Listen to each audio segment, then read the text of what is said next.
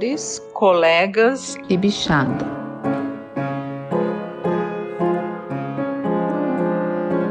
Sejam bem-vindos ao vigésimo episódio do Exalcast, o podcast feito por, com e para exalquianos. E para psicólogos e para o Suga. Dindim, bom dia! Rapaz, tô indo fazer minhas compras indignado. Faz algumas semanas que eu não tenho mais Exalcast pra ouvir. Deu um tempo, Dindim? Tá corrido demais aí, meu?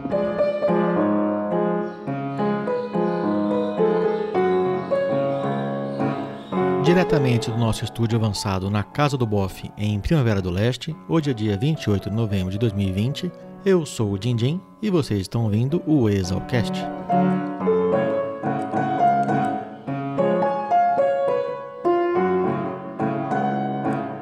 Pronto, Suga-san.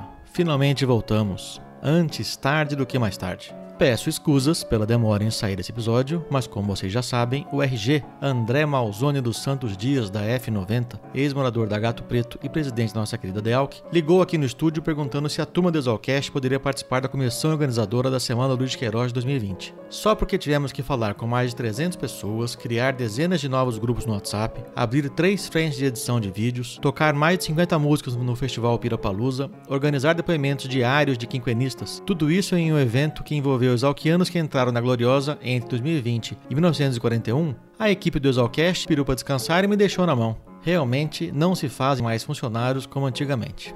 Mas agora, todos com as pilhas renovadas, espero que voltemos à nossa periodicidade tradicional de soltar um episódio a cada X dias. Hoje vocês vão conhecer um pouco mais sobre José Carlos Masqueto, formado em 1959 na nossa Gloriosa. Seu trabalho foi muito importante para a produção de sementes de pastagem de boa qualidade. As filhas do Masqueto, que gentilmente cederam suas vozes para a abertura, passarão daqui a pouco para se apresentar. Agora vocês vão ouvir a Fio Fio falar sobre o grupo Qualidade e Conservação de Forragens e, na sequência, o Coma, nosso patrocinador, que vai contar um pouco mais sobre a Frugispec e também sobre o GPB, Grupo Pecuária Brasil. Todos nós adoramos receber suas cartinhas e comentários. Continue enviando para 67 99984 1119, exalcast@gmail.com ou pelo Instagram arroba exalcast. Exalc seguido de AST. Lembrando que o Exalcast faz parte da rede Agrocast, a primeira, maior e a mais cativante rede de podcasts do agro. Basta procurar por Rede Agrocast. Curta um pouco mais da música La Comparsita, tocada pela Penugem. Um grande beijo a todos e tenham um bom podcast.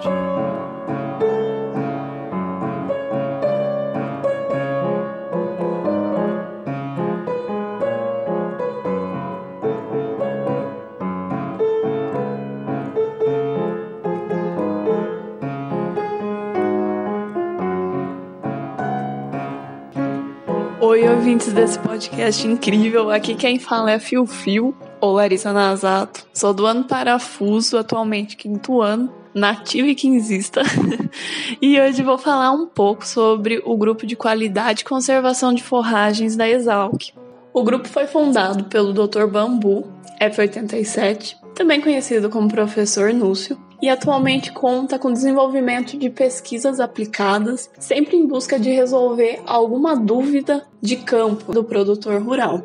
Para que a pesquisa seja bem feita, os alunos passam por um treinamento na unidade experimental de bovinos leiteiros, professor Vidal Pedroso de Faria, que fica localizada ali no CT. E os alunos são responsáveis por gerir esse freestyle, tomando conta de todo o manejo de ensilagem de forragens e grãos, da compra de insumos e até mesmo da formulação e fornecimento das dietas além da reprodução e sanidade dos animais, que acaba envolvendo até outros grupos aqui da Exalc. Atualmente temos alunos envolvidos também com gado de corte, que realizam as mesmas atividades. QCF também é responsável por organizar o Simpósio Internacional de Qualidade e Conservação de Forragem, que reúne grandes pesquisadores e empresas do setor. Por experiência própria, essa rede de contatos me gerou a possibilidade de, através de uma bolsa FAPESP, conseguir ir para o exterior e conviver com pesquisadores e empresas da Europa, o que sem dúvida me causou um impacto profissional muito grande. Gente, isso tudo que eu falei é só um pouco do que a gente faz. Quem quiser conhecer mais o grupo, entre em contato pelo Insta, QCF Exalquiusp. E muito obrigado pela atenção.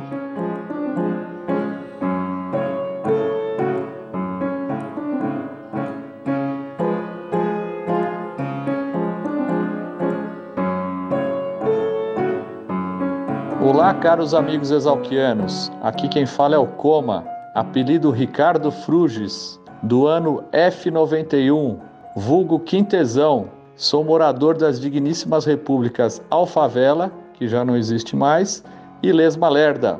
E como patrocinador deste podcast, eu gostaria de falar sobre dois assuntos. Atualmente eu sou proprietário da empresa Frugispec, uma empresa focada no segmento pecuário, onde represento multinacionais do segmento de defensivos, adjuvantes e também adubos foliares, atuando em nove estados da federação e levando inovação com competitividade a todos os pecuaristas do Brasil.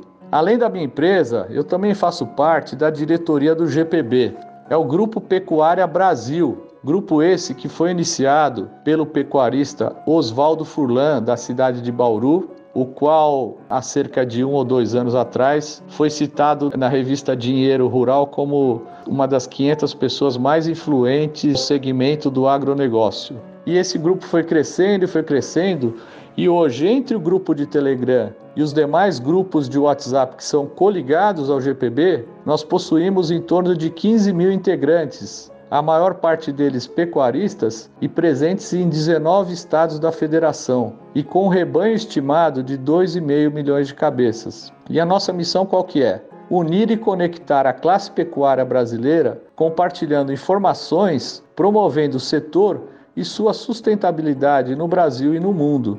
E mais recentemente, nós nos tornamos uma associação e a partir daí estamos cadastrando associados. Então eu convido aos exalquianos que são pecuaristas ou que têm alguma conexão com o segmento pecuário que venha nos conhecer e venha se associar ao GPB que vai trazer muitos benefícios para a nossa classe. E entre esses benefícios, nós temos uma ferramenta totalmente gratuita que tem auxiliado os pecuaristas na tomada de decisão de venda de seu gado, através de uma coleta de negócios informados pelos próprios pecuaristas. Essa ferramenta se chama Balizador e mais recentemente, nós desenvolvemos uma parceria com a empresa de consultoria Datagro, onde estaremos aprimorando a ferramenta. Quem tem interesse, me contacte para eu contar um pouco mais da história desse grupo Pecuária Brasil, que eu entendo que vai auxiliar e transformar a pecuária brasileira. 011 98200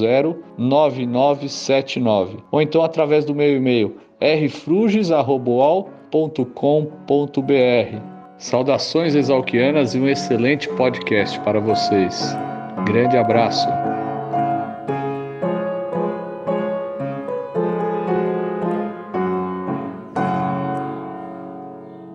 Bom dia, doutor Masqueto. Bom dia. Tudo bem? Tudo bem, você também, tudo bem? Eu estou ótimo, estou melhor agora, muito bem acompanhado por você e por, por quatro moços que estão aqui assistindo a entrevista. Verdade. Masqueto, muito obrigado por me receber. É um prazer. Você é natural da onde? Você não é daqui de Penápolis, né? Não, de Capivari. Capivari? Próximo lá, Piracicaba, né? Você passou a sua infância toda lá? Toda em Capivari. Passei lá, uma infância muito bonita. Onde nós morávamos era praticamente uma chácara grande, onde tinha de tudo, né? Pomar, de frutas de todo tipo, plantação de uva, bastante grande, uva Niagara, e tinha, tinha vaca de leite, tinha criação de porcos, galinha. Mas como um negócio ou para consumo? Tudo para consumo.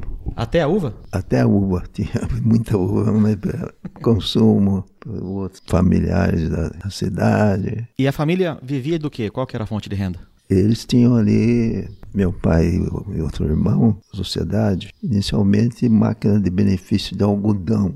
Algodão? Porque tinha algodão muito na época. Que se colhia na mão, né? Ah, sim, colheita na mão. Pois com a diminuição do plantio de algodão na região, eles tinham também lá a máquina de benefício de café. Então também produzia café, preparava os lotes para comércio de, em Santos, né, para exportação. Tinha máquina de arroz, de benefício de arroz, que houve épocas em que conforme ia diminuindo Uma cultura, uma eles migravam para cultura, outra. ia pegar outra.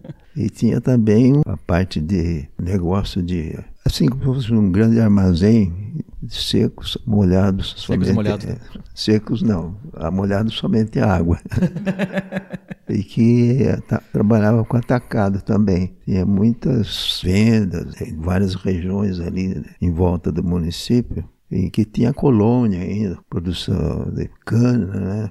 Fazendas grandes de cana, de usina, tinha usina de Rafar, que era uma grande usina de, implantada por franceses, né? muito famosa. E quando que a cana começou a entrar na região? De- ah, com o início dessa usina de Rafar e depois vieram outras usinas de capital nacional, de famílias da região mesmo, usina do, do Forte, usina São Francisco, outras usinas também surgiram na região. E a cana se instalou e não saiu mais, né? Instalou e praticamente não saiu mais, novas culturas não tiveram chance de aparecer, a não ser dada a proximidade com Campinas, São Paulo, algumas culturas de, por exemplo, cultura de tomate, alguma área de fruticultura, de produção de uva, Itália, tipo Itália e outras. Mas o algodão, o café e o arroz sumiram da região. Ah, foi sumindo, foi sumindo, foi sumindo. É uma pena, né? É, foi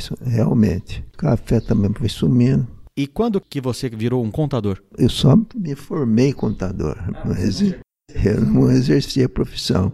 Eu fazia o curso científico, né, que era o colegial, três anos de colegial, e, e à noite fazia três anos de contabilidade. Durante o colegial. Colegial de dia e contabilidade de noite. Minha ideia era seguir para um curso superior mesmo. Eu tinha essa, essa meta. E de onde que surgiu a ideia de fazer agronomia? Você ajudava o pai e o tio no armazém ou no, nas máquinas de beneficiamento? Ajudava bastante. Antes de poder ajudar bastante, eu brinquei muito lá naquela região. Eu imagino, né? Uma, uma criança com aqueles maquinários todos, né? Devia ser um parquinho de diversão. Nossa, era um perigo né, andar naquelas máquinas. Sempre com um estilingue no- pendurado no pescoço. Arapuca, pegar passarinho, essas coisas. Foi um período, uma adolescência muito interessante. E gostosa, né? Gostosa, farinha para pescar, tinha de tudo. Então a, a escolha de fazer agronomia foi natural? Foi natural porque eu já tinha essa vivência de eles trabalharem com algodão, com café, com arroz, a própria atividade da região ali me influenciou bastante a agronomia próximo ali a Capivari, né? Piracicaba. São quantos quilômetros? Acredito que de carro hoje em dia, de Capivari a Piracicaba, se faz em 40, 45 minutos. Mas na época tinha o trem. Na época era de trem, o transporte, eu, quando vinha para visitar minha família, eu, eu vinha de trem. Eu vinha da região ali de Taici, aquela região ali, da Tuba, passava por Capivari, Capivari, Rafar, Rafar, Mombuca, Mombuca, Rio das Pedras, Rio das Pedras, Piracicaba. Ele ia parando. Ia parando. Como que a família aceitou a notícia que você ia fazer agronomia? Não, aceitou muito bem, se incentivou bastante. Era uma época em que eu tinha o, o meu irmão Arnaldo, mais velho, queria estudar a Politécnica em São Paulo, Uhum. engenharia. Ele havia passado na Mackenzie, mas a Mackenzie era uma faculdade assim paga na época e cara. E esse meu irmão achou que seria pesado para a família sustentá-lo em São Paulo. Então ele queria Politécnica mesmo. Perdeu um ano, mas conseguiu entrar na Politécnica. Conseguiu? É, mas ele lá em São Paulo tinha despesas que a família tinha que sustentá-lo. Né? Sim. E eu falei para eu seguir medicina, é um curso caro, eu vou ter que me preparar com um cursinho em São Paulo, vai carregar despesas grandes para a família. Então eu achei por bem pô, escolher uma coisa mais próxima, que seria agronomia, em que é um curso que sairia mais barato também. E Piracicaba não era uma cidade cara, né? Piracicaba não é uma cidade cara, é um sistema de repúblicas. Então, encontrei, ah, gostei muito da escola. Como que foi o vestibular? Na sua época tinha prova oral, não tinha? Tinha também. Eu até surpreendi o professor Gomes, assistente do famoso Carneiro, né? Carneiro. Frederico Pimentel Gomes, o Mosquito, formado em 1943. Ele assumiu a cadeira de matemática que era do famoso e terrível Orlando Carneiro, muito comentado aqui pelos ex-alunos da década de 50. E ele, na prova oral, mandou fazer uma equação lá. E eu esnobei. Eu falei, o senhor quer pelo sistema normal, né? Aritmético, o senhor quer pelo integral. Metido, hein? Aí ele falou, mas você sabe por integral? Eu falei, sei, então faça. Comecei a fazer, ele já falou, para, para, para. Então isso aí, na prova oral, uma parte da prova oral, foi, eu agradei bastante. Mas ainda bem que não era o Carneiro na prova, né? Não, o Carneiro não fazia prova de vestibular. Porque se ele fizesse, ninguém passava, né? Quando começava o curso, ele olhava a turma assim nos primeiros dias de aula, ó, você lá, você lá pode estudar à vontade, mas passar você não vai passar. Ele apontava o dedo já? Já apontava pro cara. E para você ele apontou? É, não. Não? ele ia de bonde para a escola. O bonde saía ali da praça, da, atrás da matriz, da catedral, e vinha em direção à Rua 15 de Novembro, onde tínhamos a República da Maloca, e eu tomava ali, já vinha cheio de gente, às vezes eu tinha que viajar na plataforma. Pendurado? Pendurado. é. Ninguém chegava no Carneiro, às vezes tinha lugar folgado ao lado do Carneiro. Ninguém sentava ali. Ninguém sentava perto dele. E eu sentava, eu sentava e puxava prosa com ele. Doutor Canela, ficava puxando prosa com ele. Ele gostava. É, porque ninguém falava com ele, né? Então se alguém falasse, ele Com ele, é. achava bom. Eu fiquei até meio amigão dele. E você passou fácil, então? Você não ficou no vago com ele? Fiquei de, assim... De recuperação, né? Recuperação, Pra- é, pra- devendo. Passei para o segundo ano devendo a prova de, de matemática e também a prova de química agrícola. Professor Catani, ótimo professor. Renato Amilcari Catani, formado em 1940. porque o primeiro ano da escola foi muito apertado para mim. Eu fazia o tiro de guerra Junto com o primeiro ano. junto com o primeiro ano. E o tiro de guerra naquela época era à tarde, mas todos os dias. Inclusive de domingo, sábado, a escola tinha aula, não era livre sábado, até pelo menos um período lá de duas, três horas da tarde. Mas a tiro de guerra, domingo era puxado quase que até duas, três horas da tarde. E tinha que chegar cedo. Então eu ia à aula fardado. Já ia pronto. já. Já pronto, porque terminada a aula, a gente vinha conversando com outros colegas que também fizeram tiro de guerra, conversando, ou às vezes tomava bonde, e lá nesse tiro de guerra, a gente, por estar fardado todo dia de verde, Então, era isso que eu ia chutar. O apelido veio daí, não veio? aí que veio o apelido de clorofila. Somente esse apelido de clorofila foi para constar nos registros, né? Porque nunca foi posto em prática. Não pegou o apelido. Não pegou, pegou o sobrenome Masqueta e foi sempre Masqueta. Você já conhecia Piracicaba? Já conhecia Luiz de Queiroz quando foi lá fazer vestibular? Não, não conhecia. A maloca não existia, né? A maloca não. Então, quando você chegou em Piracicaba, onde você morou nos primeiros meses? Eu morei como era período de férias, tinha uma república pequena lá que estava desocupada de um amigo meu lá de Capivari que estudava lá. O amigo do Masqueto é o Gilberto Forte, da turma de 57.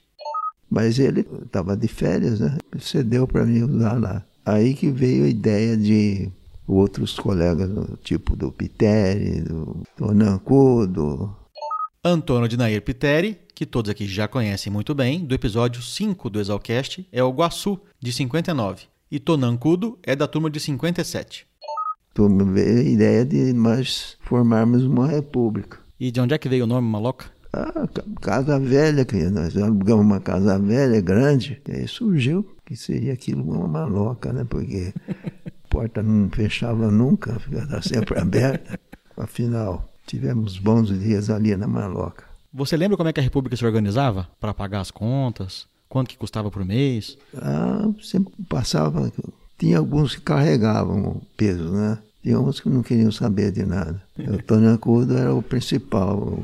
Ele fazia contabilidade bem feitinha, tudo bonito, mas organizado e fazer as compras, uma vez por mês fazer a compra do principal. Depois, durante o mês, ia comprando O perecível, né? o perecível. Sempre designava cada mês um. Só que eram uns dois ou três só que assumiam esse. Os outros não queriam saber, não. desse Você era um desses dois ou três? eu era um desses dois ou três, porque já tinha experiência lá na, de Com seu pai, Capivari né? com meu pai.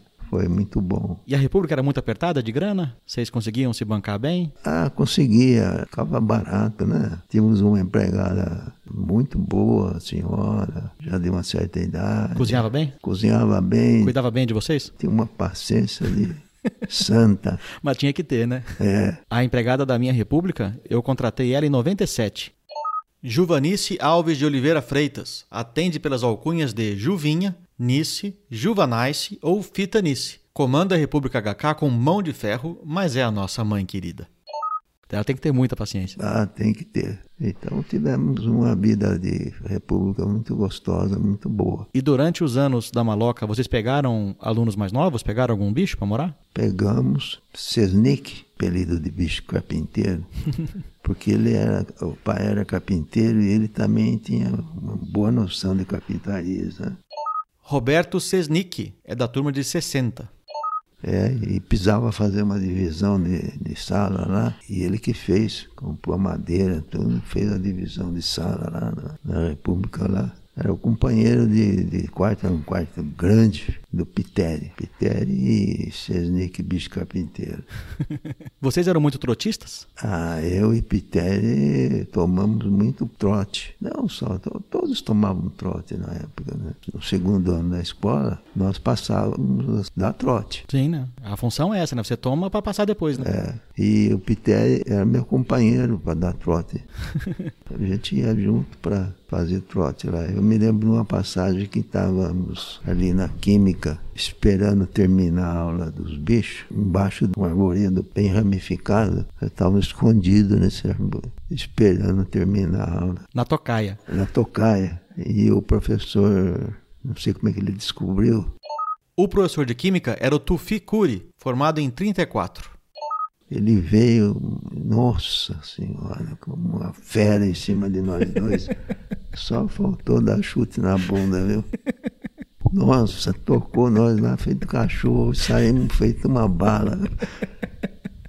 Isso aí foi uma passagem muito interessante. Agora, lá na Maloca, eu fiquei dois anos lá na Maloca. E veio a ideia de os colegas né, bichos, né, também, a maioria bicho, convidaram para formar uma outra república. E nós formamos ali na República José Pinto de Almeida, onde eu passava o bonde para ir para a escola. Ficava fácil, né? Pegar o bonde. É, um sobrado, era um novo até, ninguém tinha morado. Um sobrado em que depois, agora, alguns anos atrás, derrubaram, era novo, e um terreno que tinha ao lado, construíram um hotel lá, E qual era o nome da república? observatório, porque era a República, estava lá no, no alto. De lá enxergava É, tudo. De lá chegava, inclusive, uma residência grande que tinha embaixo lá. E lá tinha uma moça pintadinha o rosto dela, assim. Bonitinha, bonita. E vocês ficavam lá observando. Não, quem ficava na, na tocaia e tirava uns frentes lá era o bicho. Hélio Casale, da turma de 61, é ex-morador da Observatório.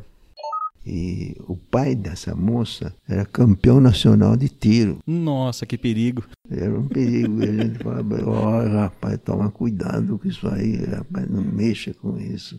Só sei que, posteriormente, eu me informei, fui embora. Eu fiquei sabendo que ele casou-se com essa moça. O bicho? É, De tanto que ele observou? Ou será que foi o pai da moça que, que viu e falou, ou casa, é ou toma um tiro? alguma coisa assim. Ele é atuante da assistência técnica lá naquela região para cacau, para outras culturas que está desenvolvendo lá no- na Bahia, no oeste da Bahia. Está muito ativo. É uma pessoa muito bacana. Mas, Queto, você lembra da sua passeata? A passeata do bicho? Lá no, na associação, nós tínhamos uma área grande, coberta, em que se fazia o preparo dos, dos bichos. Pintava, punha as fantasias, né?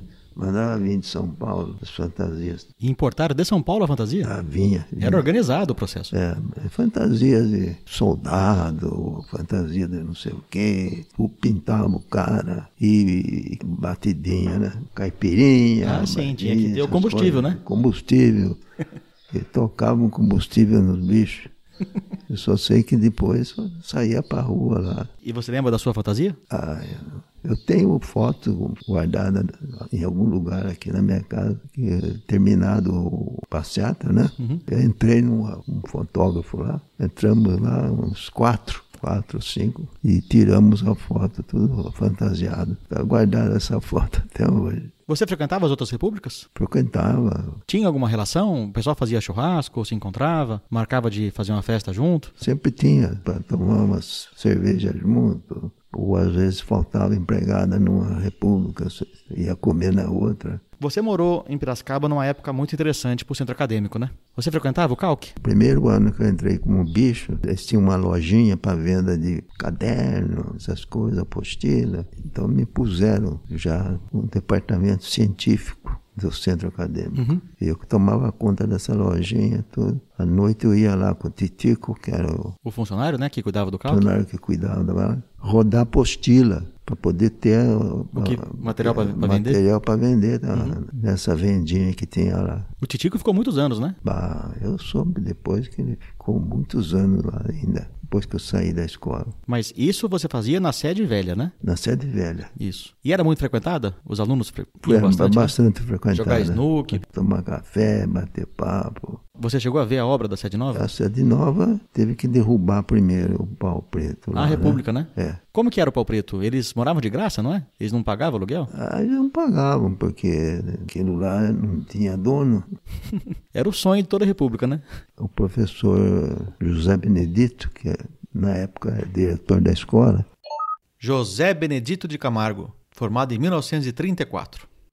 Gostava muito dos alunos e dava muito apoio aos alunos. E arrumamos com um advogado velho, um senhor velho lá que gostava do ambiente de estudante. Falou: Isso aí, nós vamos mover um processo de usucapião Uhum. para você poder tomar posse definitiva disso aí. Só que em nome do centro acadêmico, né? Não em nome da República. É, Né? O uso capião foi do centro acadêmico. né? centro acadêmico. é.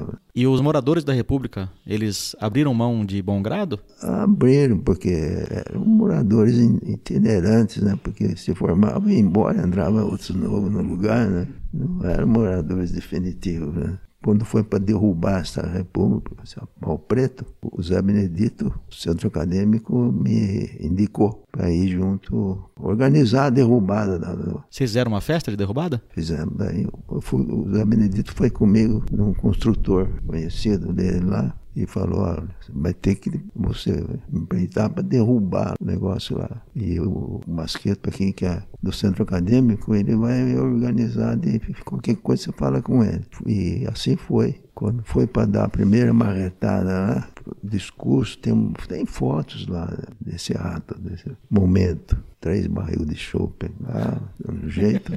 O pagamento da, pra, pra peãozada, que era- eram os alunos, foi chope? É.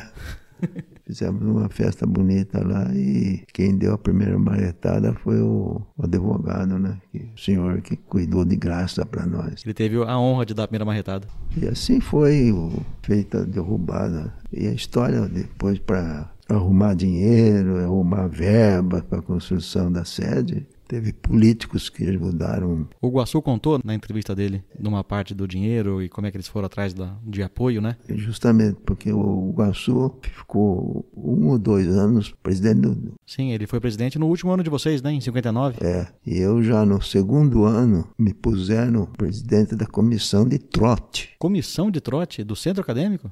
É, porque tinha que não deixar o trote ficar exagerado, né? Alguém tinha que cuidar pra não perder a mão. E caras que queriam desistir. Por causa do trote? É, tinha uns caras que não queriam aceitar o trote. Mas também tinha um pessoal muito brabo, né? Tem uma brava lá. Um deles eu me lembro perfeitamente.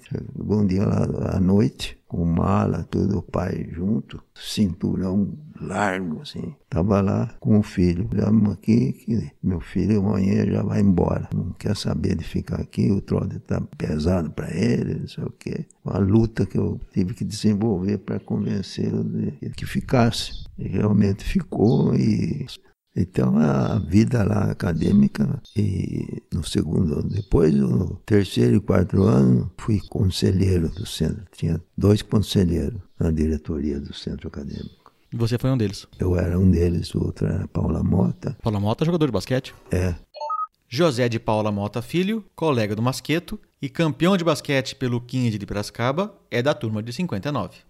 Jogava no 15 lá de Piracicaba, no time campeão de basquete, campeão brasileiro de basquete. Sim, É- metade do time do 15 era exalquiano. É, uma boa parte. Não eram todos titulares, né? É, Mas dos 10, 5 eram exalquianos. Não tinha República Feminina na época, né? As meninas, que eram poucas, moravam em pensão. A escola tinha, na minha turma, por exemplo, tinha duas e uma só formou, uma desistiu. Dirce Bissoli Ortolani, a única mulher a se formar em 1959. Eu falei com algumas meninas da sua época, a Maria Aparecida, formada em 56, a Regina Esmeralda, A formada em Regina? 58. As duas contaram que elas não entravam em república, Malemar passava na porta das repúblicas, né? Porque Verdade. então, quando vocês faziam festa, quem que ia lá com vocês? Quem que ia festar? As nativas? Nativa não, não ia, não. Não ia não. Os pais não deixavam. Mas não deixava. Mas que a sua relação com o esporte também é muito íntima, né? Um tio seu tinha um time de futebol em Capivari? Ele era diretor de um time de, um time de futebol lá, era fanático por futebol. E tinha o time lá, o Capivariano, Capivariano Futebol Clube. E Pitéria, na escola, ele andou mostrando que entendia um pouco de goleiro.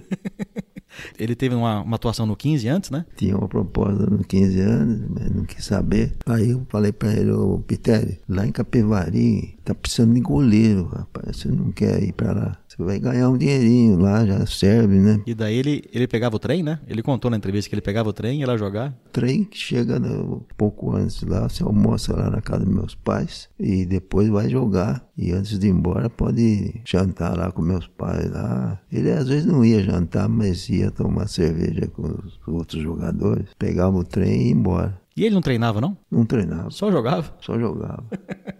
Ficou um ano nessa situação aí de jogar lá pro Capivariano. E eu ouvi dizer também que ele não podia ficar muito tempo lá enrolando, que ele tinha que voltar, que tinha uma moça que ele voltava no trem junto, né? É, ele falou pra mim. Ele se apaixonou pela moça? É, já ouvi no livro dele. Mas daí a menina acabou sumindo e ele não, não teve mais contato. É, ele conta bem com detalhe no livro dele. é. Mas ele foi uma época muito boa pra ele também. O Guaçu Pitério. Ele mesmo. Depois virou prefeito, deputado. E ele foi no churrasco, né? Tava lá com a gente. Tava lá. E eu fiz ele prometer pra mim, quando eu entrevistei ele ano passado, não, esse ano, quando eu falei com ele esse ano, eu fiz ele prometer pra mim que ele ia. Aí ele foi mesmo, ele honrou a promessa. Eu ligava pra ele todos os anos pra ele ir. Um dos últimos anos agora, eu liguei pra ele e falei, ele falou, mas eu não posso ir sábado. Eu, não, sábado é um dia que eu não posso. Mas por que, que você não pode? Tem que dar aula. Só se você for dar aula de goleiro, eu falei pra ele. Vai dar aula do quê? Larga essa aula pra trás, rapaz. Eu e Pitéria eram grandes amigos. Descia do ônibus, a gente já ia xixando junto. Para ir de um pavilhão para outro, a gente ia conversando. E da política do centro acadêmico, esse negócio todo. né? Falando um pouquinho dos estudos, você levou sua vida profissional, boa parte dela, ou na- quase na totalidade, né? Trabalhando na área de sementes de pastagem. Essa vocação, esse, esse desejo de trabalhar com isso, começou na, na graduação ou veio depois? A veio depois. entendeu? Eu me formei, fui trabalhar em Campinas, na, um departamento novo da Secretaria da Agricultura, chamado DAT, Divisão de Assistência Técnica Especializada. Que depois virou o CAT? E ou não? depois virou para CAT, é. mas ficou um período grande com esse nome. E nesse departamento, Paula Mota foi, uns dois ou três da, da minha turma foi trabalhar nesse departamento. Cassiano, que era político também, foi presidente do centro acadêmico um ano também. O filho, né? Cassiano Filho. O Cassiano Filho, porque o pai era diretor do departamento da produção vegetal, sede em São Paulo. Todo o interior, subordinado a esse departamento da produção vegetal. Esses dois são figurinhas carimbadas aqui na Zalcast. José Cassiano Gomes dos Reis, pai, é da turma de 27 e o filho da turma de 59. Se o trabalho com pastagem veio depois e você não tinha isso na escola, você queria fazer o que antes, quando você estava estudando? O que você achou que você ia trabalhar depois no futuro? Ah, não tinha assim uma meta definida, não. Depois que eu trabalhei lá em Campinas, divisão de assistência especializada, eu viajava muito para o interior para dar assistência aos agrônomos da Casa de Agricultura Uhum. da assistência, fazer palestras. Eu era da área de milho, Paula Monta era da área de café, tinha outro lá da área de fruticultura, outro da área de horticultura. Ah, então seu início de trabalho no laboratório de sementes não era de pastagem. Não, no início não. Aí que passei a ser, a ser fui trabalhar no laboratório da Secretaria da Agricultura, tinha o laboratório central de análise de sementes da Secretaria. Era na Fazenda Santa Elisa, no mesmo prédio do laboratório do Instituto Agronômico, em que tinha o grande, famoso e competente Oswaldo Bach.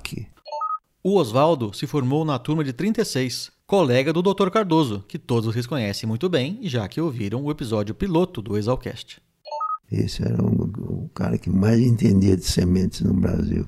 A Fazenda Santa Elisa existiu já há muitos anos. O departamento da assistência técnica especializada ficou encarregada de organizar a construção dos prédios, centro de treinamento, refeitório, dormitório, o prédio para o departamento de sementes da Secretaria da Agricultura. A Secretaria da Agricultura produzia muita semente nos postos de semente que existiam no interior do estado, muitos postos de semente. E prédio enorme, que era o prédio onde ficavam os especialistas de cada cultura, usava meio andar de cada prédio. Era um prédio de acho que quatro andares. Ali tinha oficina, garagem, tudo. As conduções eram as Kombi. Poder ir para o interior, né? Não tinha carro melhor do que a Kombi. Aí quem trabalhava no interior, em casa da agricultura, essas coisas, a condução que o Estado oferecia era Jeep. Esse era o carro oficial, né? Para os agrônomos. É, na época o Jeep, Jeep importado, maravilha de Jeep, viu? Muito bom. Eu consegui uma bolsa para ir para os Estados Unidos e lá fiquei um ano e meio e nasceu minha filha mais velha, a Roberta. Mas isso foi em 64, É, quando você foi para os Estados Unidos. na época deu, deu o estouro do Jânio, né? Sim, foi bem quando o Jânio renunciou, né? Renunciou, foi bem nessa época. Que o Jânio achou que ele ia renunciar e o pessoal ia querer que ele voltasse, né? é, E ninguém apoiou e o Jango assumiu. O Carvalho Pinto que não apoiou. Era cria do Jânio. O Jânio que colocou o Carvalho Pinto no governo do Estado. Era secretário da Fazenda. Mas a política tem dessas, né? O amigo de hoje é inimigo de amanhã, Ah, tem. que depois virou amigo de novo. né? Tem, tem dessa. Aí chegou aí, os outros estados estavam apoiando o Jânio, mas São Paulo não apoiou. O Jânio falou, não tem, não tem jeito então. Então você saiu do Brasil antes do golpe e voltou depois. Voltei depois. O país tinha mudado muito? Ah, tava confusão aqui dentro, né? Jango, isso, aquilo. Tava uma boa confusão, não tinha ainda se acertado, não. Mas eu, quando fui para lá, eu já trabalhando no laboratório de análise de semente da Secretaria da Agricultura. E lá nos Estados Unidos trabalhou com isso também. E lá nos Estados Unidos eu trabalhei também na parte de sementes. Mas até então não era de pastagem, era sementes em geral. Sementes em geral. Essa é a universidade melhor para se estudar sementes nos Estados Unidos Aonde foi? o estado do Mississippi. Era a melhor universidade para isso. Os outros países, outros povos que queriam se especializar em semente também iam para lá. É uma boa universidade, bem arrumada. E lá chegando, me puseram direto no laboratório de semente. Especializei em semente lá, me puseram direto ali. E eu me dava muito com o Bach, que era um o que mais entendia em sementes na época. Não sei se apareceu alguém até hoje que mais entendido do que ele. Ele era chefe da seção de botânica do Instituto Agronômico. E também ganhou essa função de laboratório de sementes agronômico. Nossa, um técnico extraordinário. Estudou na Inglaterra e muito humilde também. Um grande pesquisador. Aí, alguns anos depois, você saiu do trabalho público e fundou a sua empresa? Ah, sim, eu fiquei uma boa época no, no, no laboratório. E na década de 70, quando foi? 70? No começo da década de 70, você e seu irmão fundaram a Sementes Masqueto? Fundamos aqui porque nós éramos, assim, dois irmãos casados com duas irmãs Hum, na época. O meu sogro dividiu as fazendas dele, começou. E eu e esse meu irmão recebemos uma fazenda. Tinha que fazer tudo para formar a fazenda. a fazenda já era aqui em Penápolis. É, que ficava em Tupã. Mas nós não sabíamos como reformar essa fazenda, porque o colonial era formado de muda. Então as pessoas plantavam a muda, a muda vinha, nós soltava a semente, punha-se gado para bater aquela semente no chão, bem batidinha, e cho- chovia para formar o pasto. O meu tio-avô, ele dava no coxo semente pro gado comer É, e depois soltava o gado para defecar. E, isso mesmo. e tem um trabalho do próprio Luiz Queiroz falando que era pra você plantar um, um hectare, uma área pequena bem adensada. Quando tiver sementeando, soltar um lote de gado para eles comerem a semente e depois defecarem no pasto. Já pensou? É, tinha disso também. Então, eu, com as ideias que eu adquiri lá nos Estados Unidos, eu achei que podia se fazer uma agricultura de pasto. Esse termo não era usado aqui no Brasil. Agricultura de pasto. De tratar o pasto como se trata uma lavoura, né? Isso, isso mesmo. Mas para isso tinha que ter maquinário próprio. Importar era proibido importação de maquinário. Tinha que desenvolver aqui dentro do país mesmo. Então tive que atacar a área de estimular uma empresa aqui de Berigui a produzir maquinário. Eu colaborei bastante de fazer várias máquinas, sete, oito máquinas. Até eu e meu irmão ajudamos a financiar, porque ele não tinha tanto recurso, mas era um- uma pessoa muito sabida nessa área de, de maquinário. Eu contei pro Fiat que eu vinha pra cá e ele ligou pro Marçom. Lembra do João Carlos Marçom? Lembro? E o Marçom mandou uma mensagem de voz. Sim. Escuta ela aqui, ó. Deixa eu apresentar os dois antes. Tércio Roger Angelelli Ramalho é o Fiat, nativo e da melhor turma da escola, formado em 1999. E João Carlos Marçom é da turma de 72.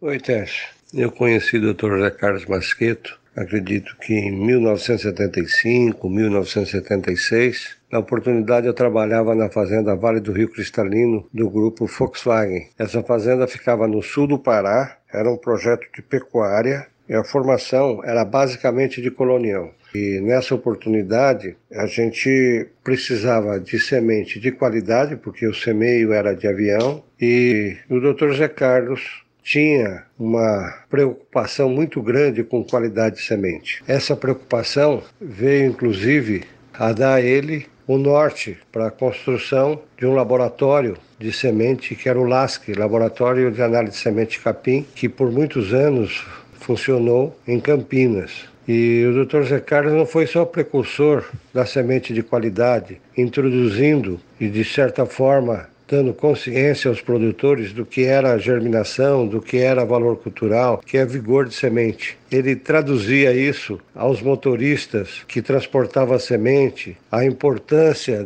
de se fazer um plantio bem feito. Não só produziu e analisou semente, ele também foi precursor de semeadeiras. Ele fez parcerias com uma empresa na região de Penápolis para fabricação da semeadeira de capim terense, onde tinha um novo conceito de semeio, não só de semeio, mas também de compactação da semente. Dr. Zé Carlos é um profissional de mais alto conceito, contribuiu demais na área de formação de pastagem e é uma pessoa de um tino comercial fantástico além de um grande cidadão. Tenho no Dr. Zé Carlos uma grande admiração. Era mais ou menos isso que eu tinha a reportar. Boa noite, obrigado. É, Marção. Concorda com o Marção? São elogios assim de amigos né, que no decorrer de vários anos de contato formou-se entre eu e ele, né? E na época você era conhecido como o homem do colonial? É, porque, como falei para você, a semente de colonial vendida na época não era analisada, era vendida assim por quilo. Você tinha que usar 100, 200 quilos de semente por alqueire, o 100 a 200 quilos por alqueire? É, Nossa. porque era metade terra, era colhida. Eu era garoto, Tomasquito, e eu tava em São Paulo, tinha algumas lojas agropecuárias, né? E meu pai pediu, vai lá e compra um saco de 20 quilos de semente. Aí eu pensei, 20 quilos de semente, eu aguento o peso, eu vou de ônibus. E quando eu cheguei lá, o saco era enorme, porque É. tinha um monte de palha no meio, né? Não era semente pura. É, palha. deu um trabalho para carregar. É, né? Era um tamanho de um saco enorme. É, eu achei que era um saquinho pequenininho, né? 20, 20 quilos. Justamente. Então, eu parti para poder vender uma semente analisada. Mas para isso precisava maquinaria para benefício de sementes. Não existia na época. Eu e meu irmão Arnaldo fomos atrás de indústrias em Limeira, fabricação de máquinas de café, de benefício de arroz. Fomos em Botucatu, até que conseguimos em Botucatu uma indústria lá, fazia máquinas para vários anos, máquinas para beneficiamento de café. E fomos pedir para eles adaptarem as máquinas que a gente desenhava, produção de eh, beneficiamento de sementes miúdas, no caso o colonial. E conseguimos, foi fabricado vários tipos até que chegou a um padrão de máquinas razoavelmente boas. Então você tinha máquinas para benefício da semente. Você tinha semente para analisar, que eu levava no laboratório do Instituto Agronômico, lá com o Dr. Oswaldo Bach e o João Nelson, que era o técnico, trabalhava com o Bach, analisava semente de colonial. Nas regras internacionais de análise de semente, nem aparecia lá o colonial, nem se sabia que temperatura ia usar, quantos dias era o teste, afinal não tinha nada sobre O conceito de valor cultural não existia ainda, É. né? Para semente de pastagem. porque você podia ter uma semente com alta pureza e baixa germinação, ou vice-versa. Uma semente com baixa pureza, mas com boa germinação. Então o que valia, o que vale é a relação entre os dois. A relação entre os dois é que determina o valor exato. É, hoje quando eu faço uma recomendação de semente de pastagem, né, de semente de pastagem por hectare, eu não falo em quilograma de semente, eu falo em pontos de valor cultural por hectare. E é justamente Então vamos aplicar 200, 250, 300 Isso. pontos de valor cultural. E aí o quilo vai ser o que deu no resultado da análise. Né? Justamente. Mas essa introdução desse conceito iniciou-se então na época. O valor cultural, quer dizer, eu queria saber o que, que era isso, o que, que era isso. Então teve um período de doutrinar toda a equipe de, de agrônomos, de interessados, de pecuaristas sobre esse conceito valor cultural, né? O método CAT foi você que desenvolveu, né? Se chamava Método 60 Dias de Formação de Pastagem de Capim Colonial. Eu, com meu irmão, que também me colaborou bastante, como eu falei para você, na, na utilização de máquinas para beneficiamento, de, essa máquina de semeadura da pastagem, e esse método estava afastado. Uhum. Mas eu era engenheiro agrônomo da CAT. E por ser da CAT, o pessoal lá de Campinas me convocaram para uma reunião. Aí o CAT falou, Masqueto, nós precisamos lançar uma campanha de formação de pastagem, igual você faz lá, mas você trabalha na CAT, nós vamos chamar esse método CAT. Aí uns falam, não, tem que chamar método Masqueto, eu não tem nada com CAT. E ficou essa discussão entre os presentes. E vamos pôr votação. Mas eu, Masqueta, não votei, que meu nome estava em jogo, né? E empatou. E o diretor do departamento de zo- zootecnia lá da CAT Ele fez o voto de Minerva? fez o voto de Minerva ficasse o método CAT. E, mas assim foi, a campanha foi feita enormemente em cima desse nome e foi uma grande revolução na, na formação de pastagens, né? em que se passou a denominar o conceito de agricultura de pasto. Então se sabia pela análise da semente quantos quilos se ia utilizar por hectare ou por alqueire, né? porque você tinha análise na mão Isso foi importantíssimo, que até hoje perdura, né? perdura. Mas na época, eh, como eu falei, eu com meu irmão foi a primeira empresa que se instalou com produção de sementes assim de boa qualidade, com análise. Não só com a promessa, né? Vinha o laudo junto. Fornecia o laudo e saco por saco era etiquetado. Masqueto, na década de 80, você teve três filhas que entraram na agronomia? Uma atrás da outra. A Roberta, depois a Regina, depois a Renata. Eu posso falar um pouquinho com elas também? Sem dúvida, elas são melhores de conversa do que eu. Eu não sei, porque o paro tá duro, que o papo aqui tá bom. É, né? Oi, Roberta, tudo bem? Tudo bem. Emocionada aqui de ouvir tantas histórias, alguns detalhes que a gente não sabia. E eu te peguei aqui no contrapé, você não estava pronta para gravar comigo, mas já que você está aqui presente, quer aproveitar. É, como é que foi? Você chegou pro seu pai e falou que ia fazer agronomia, surpreendeu ele? Não, eu acho que não foi assim nas vésperas do vestibular, não. Já falava há muito tempo. Nós somos todas mulheres, éramos cinco, íamos muito para fazenda com ele. Ele gostava muito de fazer pomares, então o dia que ia plantar umas mudas novas, a gente acompanhava e punha estaca. Agora é a vez de mudar, de podar. E você conhecia Piracicaba já? Então, a gente conhecia porque ele não perdia os quinquênios. Então, desde criança, a gente ia junto nas festas, no sessão solene, churrasco. E como a família era de Capivari, sempre passava antes em Piracicaba e ele ia no departamento de sementes quando eu me lembro que já existia, né, o ano que foi construído o pavilhão de sementes, já não sei, né? E grande amigo dele que mexia com semente, depois ele pode contar detalhes disso, eles tinham sempre coisas para conversar. Então a gente já aprendeu gostar do né, do campus e então queria fazer agronomia e lá na Exalc, não queria outra, né? E você morou aonde? Então, nos primeiros meses eu morei com esse casal que era muito amigo, né, que era um professor e que já estava aposentado, morei com eles, depois eu morei só com uma amiga num apartamento. O professor é o Francisco Ferraz de Toledo, formado em 1954. E a amiga se chama Patrícia Caporrino, ou Chuva, mas ela acabou não se formando.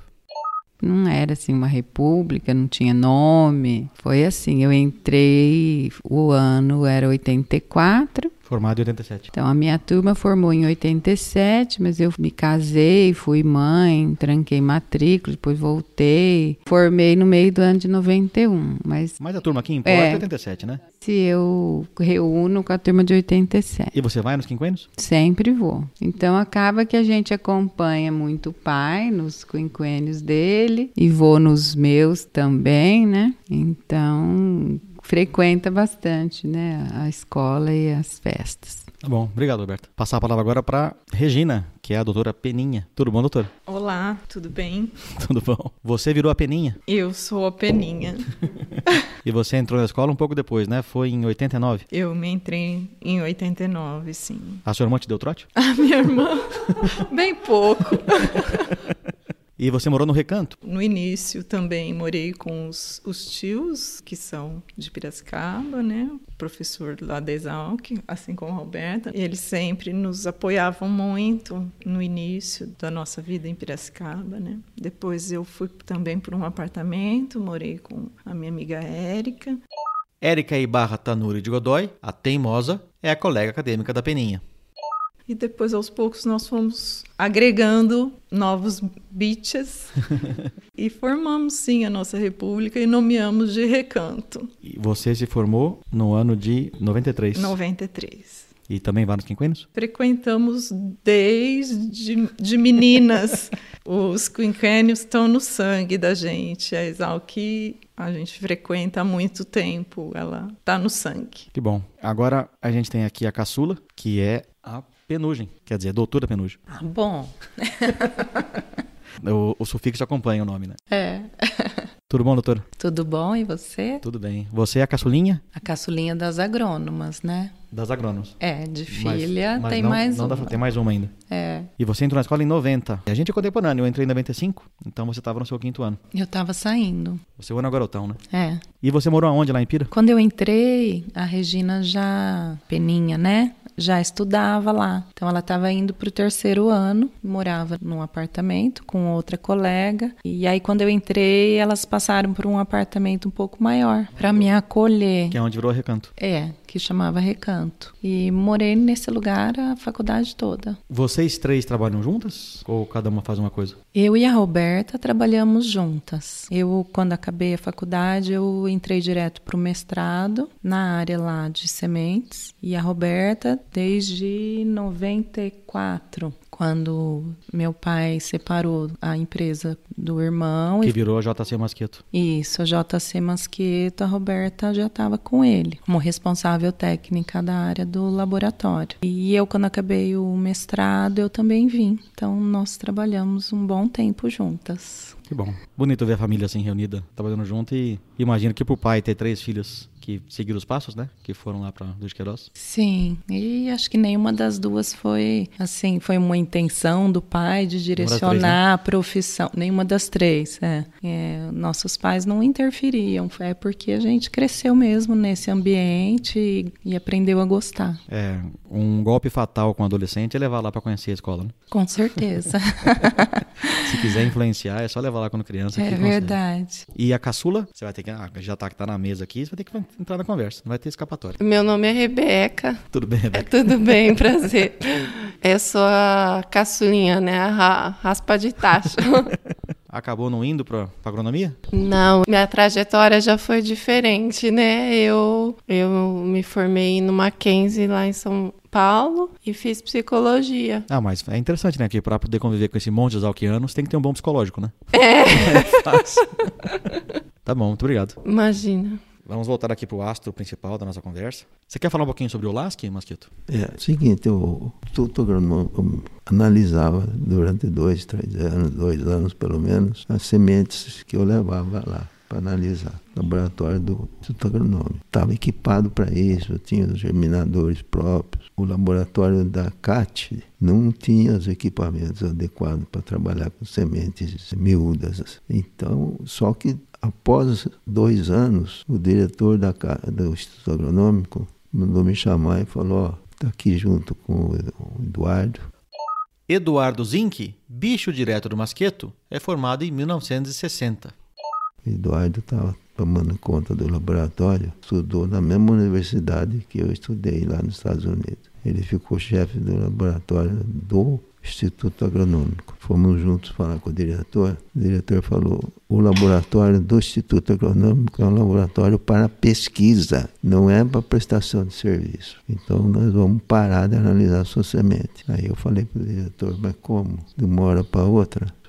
me dá um tempo para eu me organizar, instalar o meu laboratório, um outro laboratório particular que possa analisar e depois o senhor desliga. Então me dá um tempo. E realmente ele me deu um tempo. Eu fui atrás de arrumar uma casa para alugar. O Zinc falou que tinha uma lá que era de um parente dele, que estava tempo fechada, que poderia alugar. A gente pegou o seu Nelson, que trabalhava no técnico do laboratório do Instituto Agronômico, que era super entendido em sementes, em análise de semente. Pegamos a mulher dele como sócia pegamos o professor Francisco Ferraz de Toledo para ser sócio do laboratório e, demos o nome nele de LASC, Laboratório de Análise Semente Campinas. Ele prestava serviço não só para mim, como para outras empresas também. Só que ninguém sabia que eu, o dono era eu, eu com meu irmão Arnaldo, né? Éramos os donos do laboratório. Porque se soubesse, não mandava. Sim, o concorrente não ia querer fazer lá, né? Concorrência não queria fazer lá.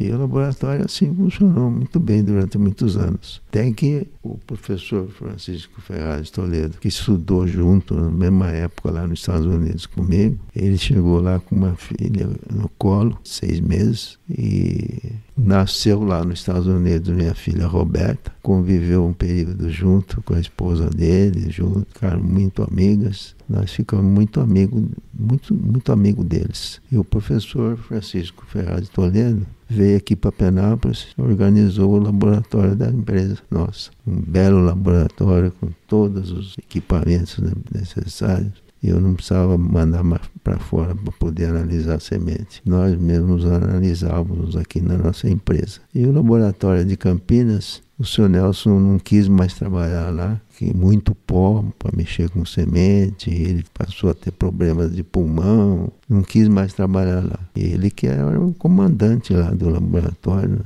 Aí resolvemos vender o laboratório uma outra pessoa e eu praticamente não precisava mais de laboratório porque tínhamos a própria empresa nossa. E daí vocês ficaram independentes, aqui em Penápolis mesmo? Ficamos independentes, mas fazíamos análise somente para a nossa empresa. Nós não fazíamos análise para outra empresa, somente para a empresa Masqueto. E a Masqueto está firme e forte? A JC Masqueto? É, deu, houve um período em que os filhos do meu irmão cresceram e queriam também participar das atividades de trabalho as minhas filhas também foram se formando. Achamos por bem dividir em duas empresas. O meu irmão ficou com uma empresa, a Masqueto, e, e, eu fiquei com a empresa JC Masqueto. Que é aqui as meninas trabalham hoje, né? Justamente veio a Roberta, posteriormente a Renata, vieram trabalhar comigo na JC Masqueto. E trabalha até hoje, temos o laboratório, uns bons laboratórios,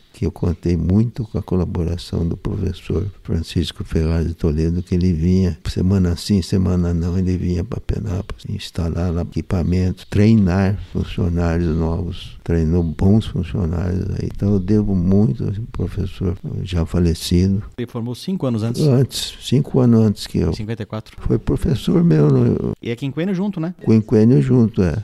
A matéria sementes não existia no currículo da escola Luiz de Queiroz. E ele conseguiu uma máquina velha lá de arroz, lá, deram para ele, ele derrubou tudo conseguiu construir um prédio enorme, onde colocou lá todas as máquinas que ele conseguiu, convênio com o Estado americano, máquinas de benefício de todos os tipos. Instalou lá o departamento de sementes, Luiz de Queiroz, e a, passou a ser parte curricular da escola, primeira escola, porque passou a dar graduação, porque para ter graduação em sementes tinha que ir para o exterior, que no Brasil não tinha ninguém local para você fazer pós-graduação. E lá em primeira escola que a gente passou a receber agrônomos de várias partes do país para fazer a pós-graduação em sementes. É, o pavilhão de sementes carrega o nome dele, né? E o pavilhão de sementes carrega o nome dele. É, foi uma bonita homenagem. É, ele foi uma pessoa espetacular, que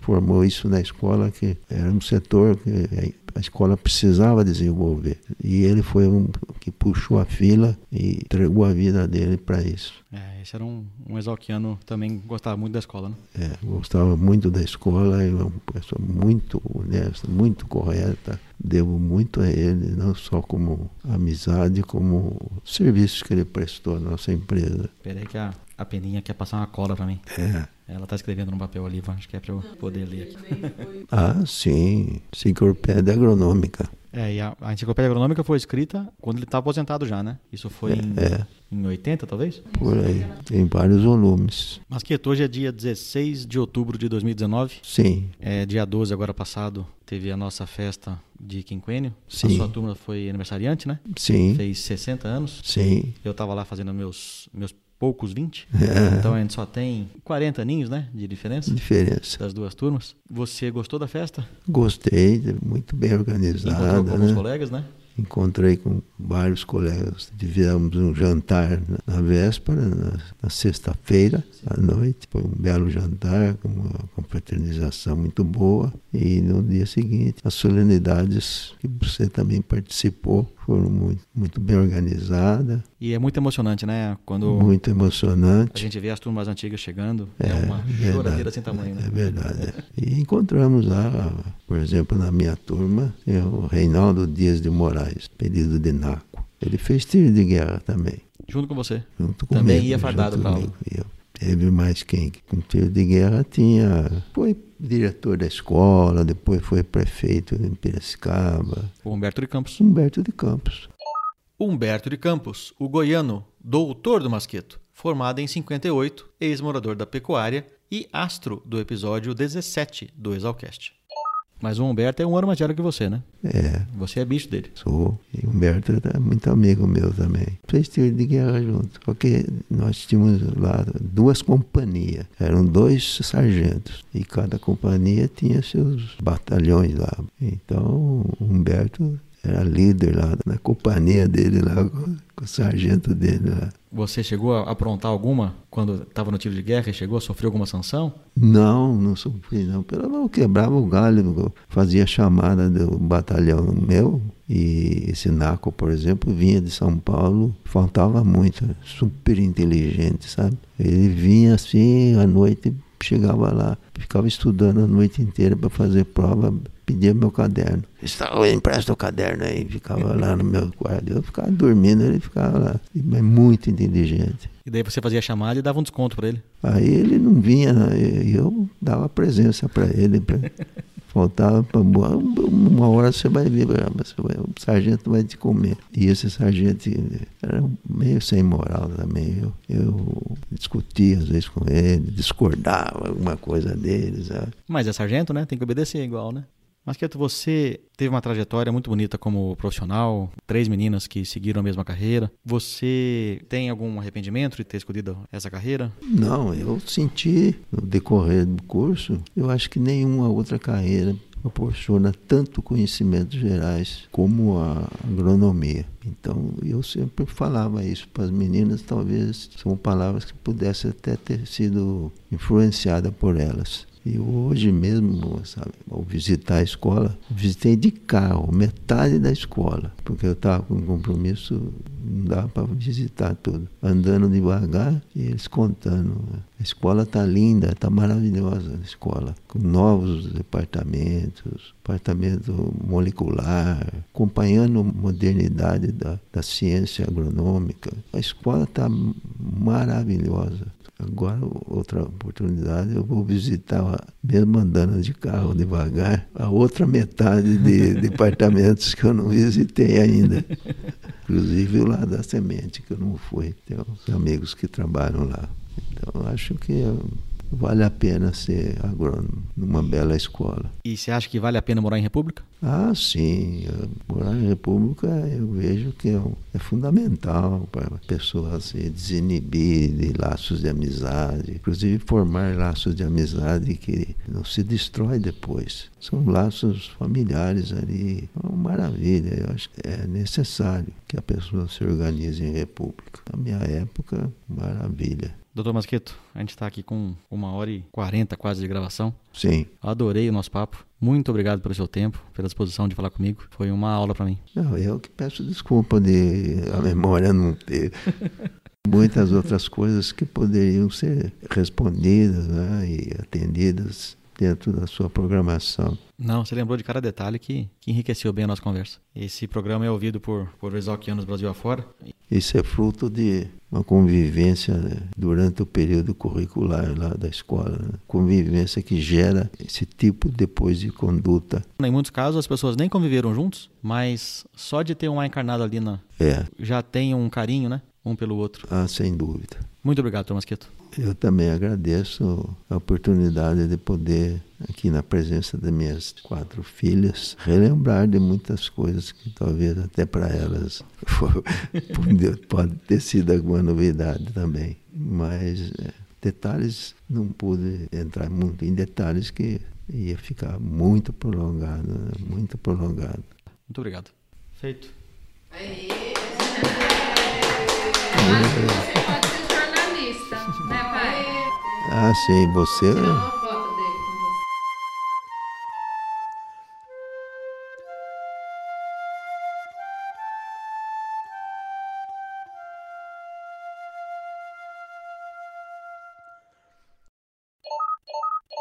Toma um gole d'água. Tomar um- uma aguinha aqui para Molhar as palavras. molhar as palavras lá na escola é, é outra bebida para molhar as palavras.